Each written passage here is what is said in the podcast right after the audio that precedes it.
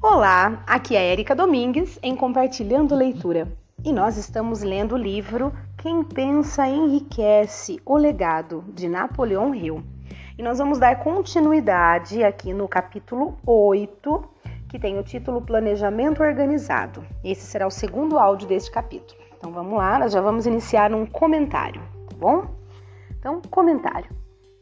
O mercado de trabalho dos Estados Unidos nunca foi tão ruim quanto na época em que Napoleão Hill escreveu o parágrafo anterior.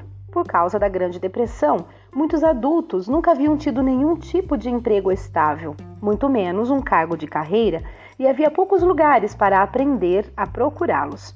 Desde então, muitos livros excelentes foram publicados sobre o assunto e as empresas que oferecem ajuda profissional na preparação de currículos tornaram-se muito comuns. No entanto, nem livros nem redatores são mágicos. Tudo começa com o que você tem para oferecer. Os editores desta edição sugerem que você comece a montar sua apresentação usando as diretrizes fornecidas abaixo. Quando tiver um rascunho inicial, você deve procurar pelo menos um dos livros sobre o assunto para ver quais sugestões oferecidas podem ajudá-lo a vender seus serviços melhor do que você já fez. Então, dependendo de quanto estiver satisfeito, você também pode procurar os conselhos de um profissional especializado nessas apresentações. Tome cuidado com duas coisas. Primeiro, tenha certeza de que sua apresentação não ficou parecida com o produto de uma fábrica de currículos. Tendo recebido muitos currículos ao longo dos anos, os editores advertem que alguns profissionais usam as mesmas frases feitas, palavras-chave e formatos para todos os clientes. E isso pode ser uma dica certeira de que outra pessoa preparou seu currículo ou de que você simplesmente o copiou de um livro. A intenção é fazer o seu currículo se destacar. A segunda coisa com a qual você deve tomar cuidado é não exagerar na tentativa de se destacar. Existe um ponto de equilíbrio entre chamar a atenção de um empregador e dar a impressão de que está se esforçando mais do que deveria. Por exemplo, se você é um executivo de marketing de Nova York e se candidata a uma empresa em Los Angeles, mandando seu currículo em uma embalagem de mandando seu currículo em uma embalagem de pãezinhos frescos por FedEx na manhã seguinte, provavelmente cria uma boa impressão Peraí, gente, não, calma. Por exemplo, se você é um executivo de marketing de Nova York e se candidata a uma empresa em Los Angeles, mandando o seu currículo e uma embalagem de pãezinhos frescos por FedEx na manhã seguinte, provavelmente cria uma boa impressão. Mas mandar um alvo de dardos com sua imagem no centro pode ser considerado engraçadinho demais e um pouco exagerado. Astúcia é bom, mas profissionalismo é indispensável. Nunca seja astuto a ponto de não parecer profissional. A seguir, você verá um conjunto de diretrizes para a preparação do seu currículo. Como parte da busca por emprego, consiste em responder a anúncios de vagas e como se tornou comum responder enviando o currículo via fax. As diretrizes de Napoleão Hill devem ser usadas para preparar duas apresentações distintas. Como o Rio sugere abaixo, você deve preparar uma apresentação elaborada para ser enviada por correio ou levada pessoalmente. Mas também deve preparar uma segunda versão mais curta, criada especificamente para ser mandada por fax. Tome cuidado para a versão de fax ser completa e interessante, mas sem ultrapassar três páginas. Sua apresentação deve conter as seguintes informações. Gente, antes de ler as seguintes informações, é importante que a gente destaque aqui é, o quanto as coisas vão mudando ao longo do tempo, né? Hoje em dia, isso que nós estamos lendo aqui é totalmente é, inapropriado, talvez, ou é, fora de, de, moda, né? Porque hoje em dia a gente tem o LinkedIn, a gente tem é tudo via né? Tudo digital, é tudo muito rápido, as informações são extremamente rápidas, não se usa mais correio para enviar currículo, cartas de apresentação, é, isso caiu bastante em desuso. Mas eu creio que tudo que a gente é, absorve de informação, mesmo que uma informação de uma realidade diferente da nossa, ela deve ser transformada para a nossa realidade, ao mesmo tempo entendida da maneira como tal, é, e tudo é válido, né? Tudo é muito válido. Então vamos lá, vamos continuar aqui a leitura, mas é só uma observação mesmo que realmente é, é uma coisa um pouco fora da nossa realidade de hoje, né? Mas vamos lá. Primeiro, educação. Então, ó, a apresentação ela deve conter as seguintes informações. Primeiro, educação. Informe rapidamente, mas com exatidão, qual o grau de escolaridade e em que áreas se especializou, fornecendo os motivos para essa especialização. Agora o comentário. Nunca exagere. Este é um conselho muito sério e vale não só para a educação, mas também para as duas próximas categorias, experiência e referências. Os empregadores espertos vão verificar as três áreas. As leis trabalhistas se tornaram tão exigentes que os empregadores que ocupam cargos de responsabilidade tomam muito cuidado com quem contratam. Existem regras sobre coisas como a diferença entre emprego assalariado e pago por hora, assédio sexual, o que constitui motivo de demissão, quais perguntas podem e não podem ser feitas nas entrevistas de emprego e uma série de outras coisas que deixam o empregador exposto a eventuais ações judiciais. Consequentemente, os empregadores inteligentes, como aqueles com quem você quer trabalhar, vão verificar sua educação, experiência e referências. Além disso, tenha em mente que você está fornecendo informações que o acompanharão pelo resto de sua carreira. Se acompanha as notícias, você sabe que nos últimos tempos até altos executivos foram demitidos, militares foram para a reserva em desgraça, políticos foram removidos do cargo e professores foram forçados a se demitir, tudo porque alguém verificou seus antecedentes e descobriu que eles haviam exagerado em suas qualificações. Muito bem. Segundo, então, primeiro, é, a, informação que ele, né, a apresentação deve conter, primeiro foi educação, agora experiência. Se você tem experiência em cargos semelhantes aos que procura, descreva-a por completo. Dê nomes e endereços de ex-empregadores. Indique claramente qualquer experiência especial que você tenha tido e que o capacita para ocupar o cargo que busca. Terceiro, referências. Praticamente todas as empresas querem saber o máximo possível do histórico de funcionários potenciais que buscam cargos de responsabilidade. Anexe cópias de cartas de ex-empregadores, de professores com quem estudou e de pessoas proeminentes cujo julgamento seja confiável. Quarto, fotografia. Inclua uma fotografia recente e profissional como parte de sua apresentação. Agora, comentário. No mercado de trabalho contemporâneo, esta não é uma prática comum. No entanto, por experiência própria, os editores desta edição sabem que isso pode ser vantajoso. Recebemos só um pedido de emprego com fotografia, mas sem dúvida foi a foto que nos levou a chamar o candidato para a entrevista. Se você acredita que sua aparência causa uma boa impressão profissional, talvez deva considerar essa abordagem em comum.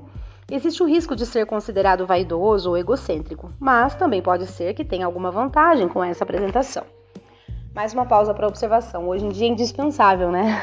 A foto está ali estampada. É, as, além do que os empregadores fazem consultas em todas as redes sociais e enfim, olha como as coisas vão mudando, né? Mas o, a essência do que está sendo dito aqui realmente vale muito a pena a gente ler. Continuando. Quinto, solicite uma posição específica. Nunca se candidate só a um emprego. Isso indica que você não tem qualificações específicas. Sexto, indique suas qualificações para o cargo específico a que se candidata. Dê todos os detalhes dos motivos pelos quais acredita ser qualificado para o cargo específico que procura. Esse é o detalhe mais importante de sua candidatura. Vai determinar, mais do que qualquer outra coisa, que tipo de consideração você recebe. Sétimo, ofereça-se para trabalhar em caráter experimental. Pode parecer uma sugestão radical, mas a experiência provou que isso raramente deixa de resultar em pelo menos um período de teste. Se você tem certeza de suas qualificações, um teste é tudo de que precisa. Aliás, essa oferta indica que você tem confiança em sua capacidade para ocupar o cargo que busca. É muito convincente. Deixe claro que a oferta é baseada na confiança que tem em sua capacidade para preencher o cargo na confiança na decisão de seu eventual empregador de contratá-lo após o período de experiência e em sua determinação em conquistar o posto. Agora, um comentário. Como você vai ver no capítulo 10, quando ler a história de como Napoleão Hill se candidatou para trabalhar com Rufus Ayers, Hill dá esse conselho com base em sua experiência pessoal. E, infelizmente, esse é um caso em que os tempos podem ter mudado tanto que a abordagem raramente é aplicável. Hoje, as modernas leis trabalhistas e a política empresarial podem impedir que um empregador aceite essa oferta. Mas muitas empresas têm programas de estágio que permitem que o empregador teste funcionários para ver se eles se adaptariam. Agora, oito, oitavo ponto, e pelo que eu estou vendo aqui é o último, conhecimento da empresa de seu empregador potencial. Antes de candidatar-se a um cargo, faça pesquisas suficientes para se familiarizar com a empresa e demonstre o conhecimento que adquiriu neste campo. Isso vai impressionar, pois mostra que você tem imaginação e o interesse real na posição que procura. Agora, um comentário. Quando demonstrar esse conhecimento, e você certamente deve demonstrá-lo, lembre-se de que estará falando com pessoas que realmente conhecem a empresa. Mesmo pesquisando muito, na melhor das hipóteses, você só saberá sobre os negócios. Se tentar parecer muito informado ou familiar, pode acabar dando um tiro no pé e revelando que tem apenas uma visão superficial do negócio. A menos que você já esteja trabalhando na área específica e tenha insights com base na experiência, não seja presunçoso. Use seu conhecimento para demonstrar que estudou e se preparou, que está realmente interessado, mas não tente dizer a um empregador potencial como você administraria a empresa. Lembre-se de que não é o advogado que conhece mais leis que sai vencedor, mas aquele que melhor prepara seu caso. Se o seu caso for devidamente preparado e apresentado, você terá percorrido mais da metade do caminho para a vitória. Não tenha medo de estender sua apresentação por tempo excessivo. Os empregadores estão tão interessados em contratar os serviços de candidatos bem qualificados quanto você. Os, os, os, empregadores estão tão interessados em contratar os serviços de candidatos bem qualificados quanto você em, em garantir o emprego. De fato, o sucesso dos empregadores mais bem-sucedidos é decorrente da capacidade de escolher subordinados bem qualificados. Eles querem todas as informações disponíveis. Um pequeno comentário agora. Conforme mencionado anteriormente, um currículo enviado por fax não deve ter mais que três páginas e nele você deve indicar que terá prazer em fornecer um currículo mais detalhado caso solicitado. Olha, gente, fax, né? Já não precisa nem falar mais nada o quanto isso caiu em totalmente desuso. É, e três páginas, meu Deus, né? Uma já basta. Mas enfim, continuemos a leitura aqui. Como eu disse, são realidades diferentes, né? Lembre-se de mais uma coisa. Organização ao preparar o currículo e a carta de apresentação indica que você é uma pessoa caprichosa. Vendedores bem-sucedidos se vestem com cuidado. Eles entendem que a primeira impressão é duradoura. Sua apresentação é o seu representante de vendas. Dê a ela um bom traje para que se destaque em comparação a qualquer outra coisa que seu futuro empregador já tenha visto. Se a posição que você procura vale a pena, compensa caprichar ao ir atrás dela. Mais importante, se você se vender de uma maneira que mostre sua individualidade, provavelmente terá um salário melhor desde o início, mais do que teria caso se candidatasse ao emprego da maneira usual e convencional. Quando o pacote de currículos estiver completo, você deve preparar cópias individuais e personalizadas para cada empresa ou pessoa a quem se apresentará. Esse toque pessoal certamente vai chamar a atenção. Garanta um currículo bem digitado, revisado e impresso, adequadamente encadernado no melhor papel que puder obter. Sua fotografia deve ser incluída em uma das páginas. Faça uma página separada com o nome da empresa caso pretenda enviá-lo para mais de uma. Se você procura emprego por meio de uma agência de emprego, peça ao agente que use cópias de sua apresentação quando for apresentar seus serviços. Isso vai ajudar a conquistar a preferência tanto do agente como dos potenciais empregadores. Eu ajudei a preparar apresentações para clientes que eram tão impressionantes e incomuns que resultaram na contratação do candidato sem uma entrevista pessoal. Se você quiser resultados semelhantes, siga as instruções ao pé da letra, melhorando-as de acordo com o que a sua imaginação sugerir. Agora, comentário. Hoje, todas as lojas de material de escritório oferecem uma grande variedade de papéis, pastas e materiais de apresentação que podem ser combinados de forma única e profissional. Com todas essas possibilidades disponíveis, se você apresentar só folhas de papel padrão grampeadas no canto, a resposta provavelmente também será padrão. Se você usar um pouco de criatividade, não deve ter problemas para preparar uma apresentação adaptada à empresa a qual está se candidatando, apropriada à posição que procura e que reflita sua personalidade e estilo. Muito bem, agora um subtítulo que é Como conquistar a exata posição que deseja. Todo mundo gosta de fazer o tipo de trabalho para o qual é mais adequado. Um artista gosta de trabalhar com tintas, um artesão com as mãos, um escritor gosta de escrever.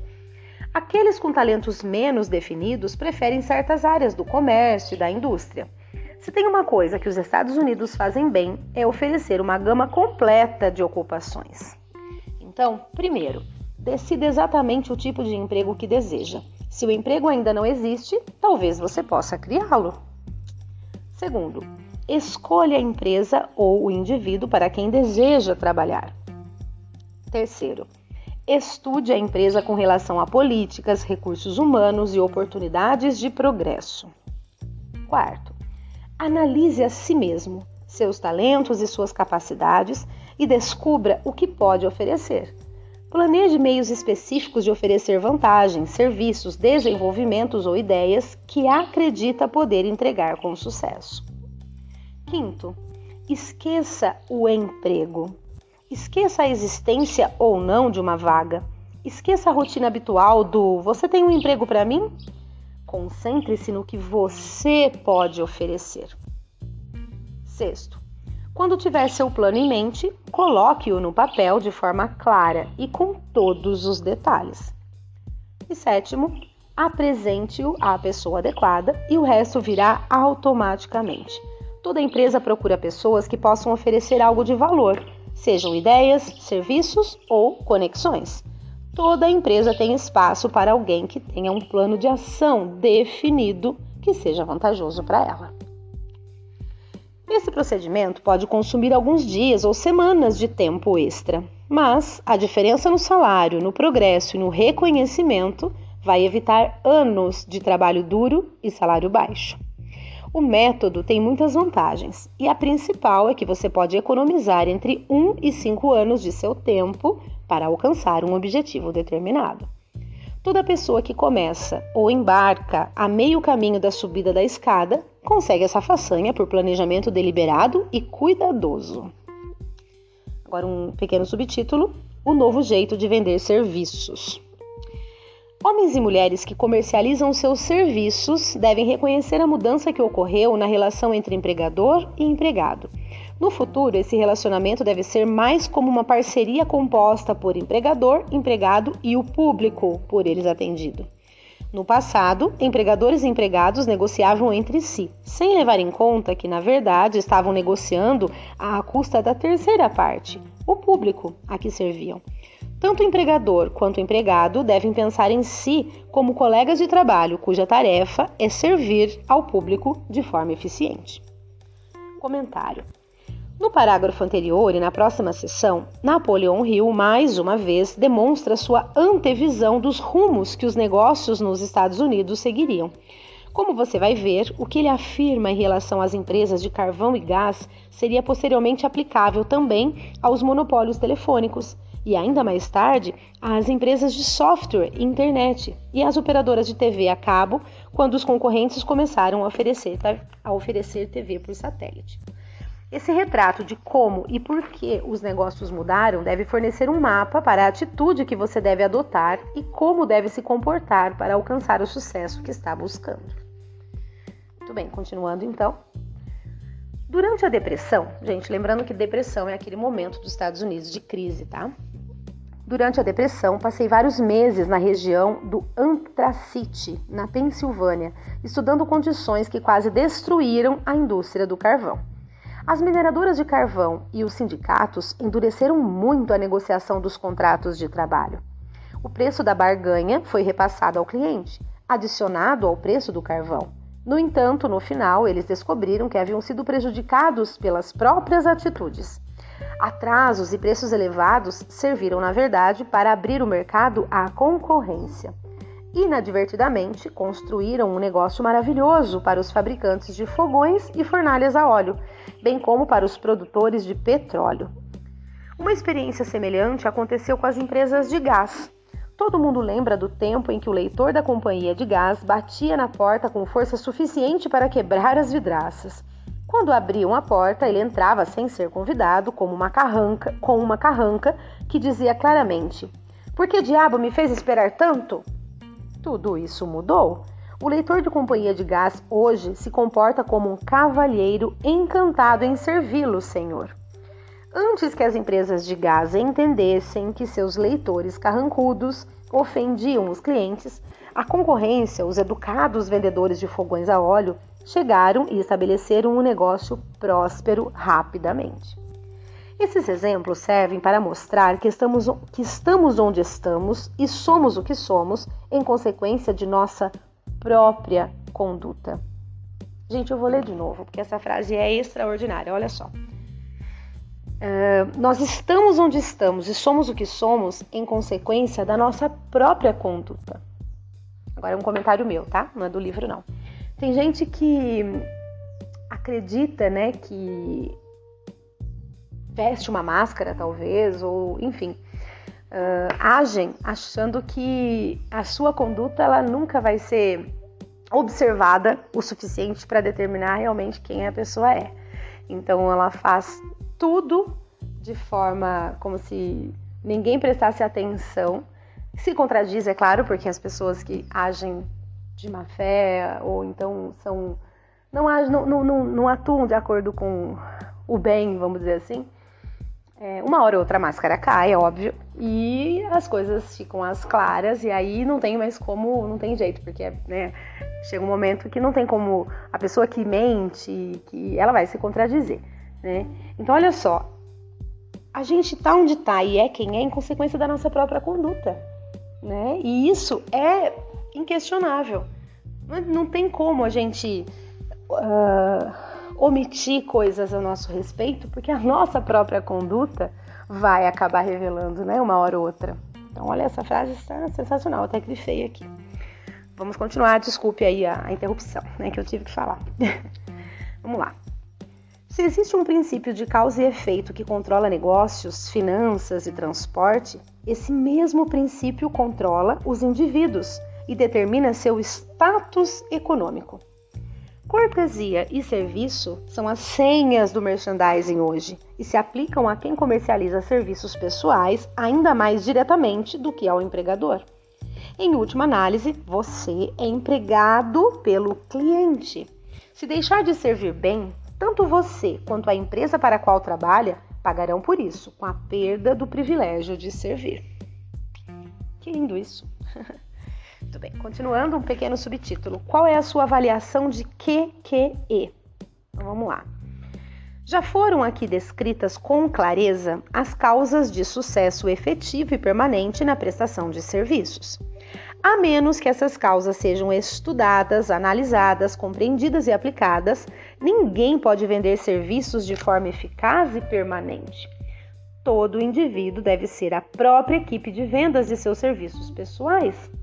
A qualidade e a quantidade do serviço prestado e a disposição com que é prestado determinam o preço e a duração da contratação.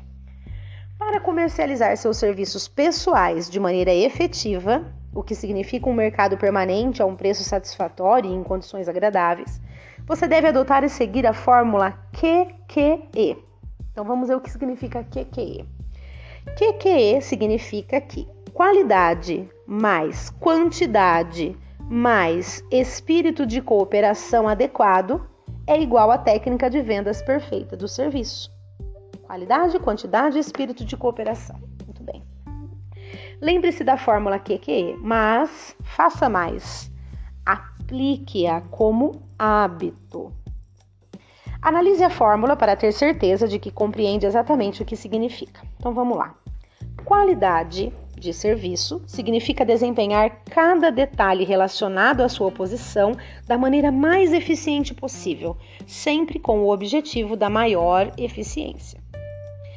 Quantidade de serviço significa o hábito de prestar todo o serviço de que você é capaz, em todos os momentos, com o propósito de aumentar a quantidade de serviço prestado enquanto desenvolve maior capacidade pela prática e experiência. A ênfase é novamente colocada na palavra hábito. E o E, espírito de serviço, significa o hábito da conduta agradável e harmoniosa que induzirá a cooperação de associados e colegas de trabalho. Qualidade e quantidade adequadas de serviços não são suficientes para assegurar um mercado permanente para seus serviços. O espírito em que você entrega o serviço é um forte fator determinante relacionado tanto ao preço que você consegue alcançar, como à duração do seu emprego. Andrew Carnegie destacou esse ponto em sua descrição dos fatores que levavam ao sucesso na comercialização de serviços pessoais.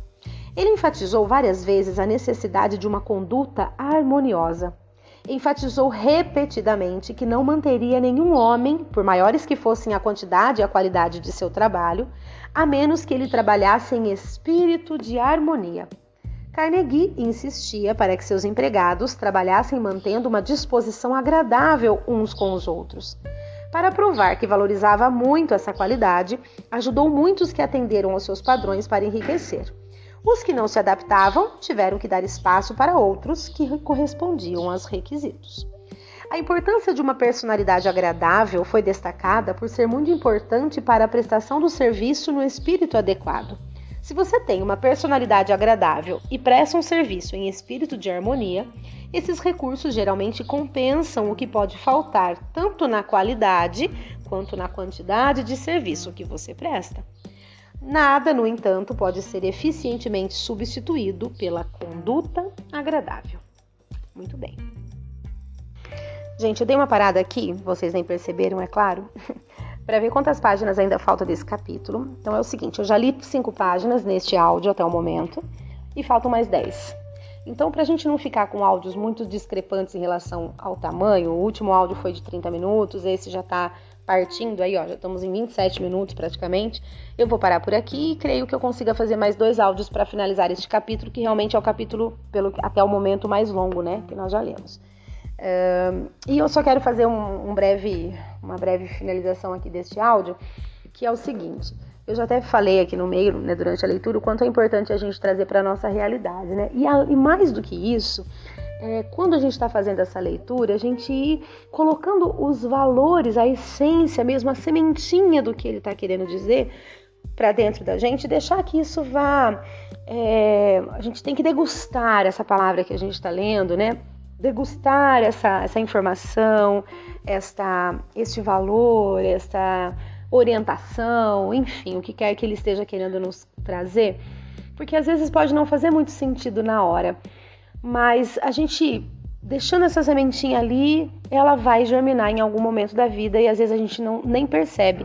Muitas vezes a gente tem alguns insights, tem algumas, é, algumas ideias, é, ou age de maneira que você fala, nossa, não sei de onde veio isso na minha cabeça. E, na, e nada mais é do que a gente ter essas, essas boas, né, essas boas referências, vamos dizer assim, uh, dentro da gente conforme a gente vai absorvendo ao longo da nossa vida, com leitura, com né, assistindo alguma coisa, ouvindo outras pessoas e experiência, experienciando, experienciando, será que existe essa palavra? Né? Realmente experimentando, vamos dizer assim, a vida como um todo, sem passar por ela assim, simplesmente acordar de manhã, fazer o que tem que fazer, dormir e tipo não, não absorver. A gente tem que absorver, né? A vida da gente é muito valiosa. Né? A gente vive correndo contra o tempo com tudo, não é isso? Muita gente. Quantas vezes a gente se depara com a gente mesmo, assim, olha no espelho e fala: Meu Deus, como eu tô perdida, quanta coisa eu tenho para fazer. Só que será que a gente está realmente absorvendo tudo aquilo? Será que a gente está fazendo aquilo com excelência, no sentido de realmente estar presente naquele momento? Ou a gente está fazendo por fazer? Né? E às vezes esse fazer por fazer é o que desgasta a gente né? É o que deixa a gente exausto, né? A gente fica exausto. Mas por quê? Muitas vezes a gente não absorveu verdadeiramente aquilo que a gente está fazendo. A gente simplesmente está deixando, às vezes, até no piloto automático. E é isso que faz com que a gente canse, né? Que a gente esgote, que a gente tenha estafa. Enfim, essa é a minha contribuição aí nesse final de áudio. Espero que vocês estejam gostando. Um grande abraço a todos e até o próximo áudio.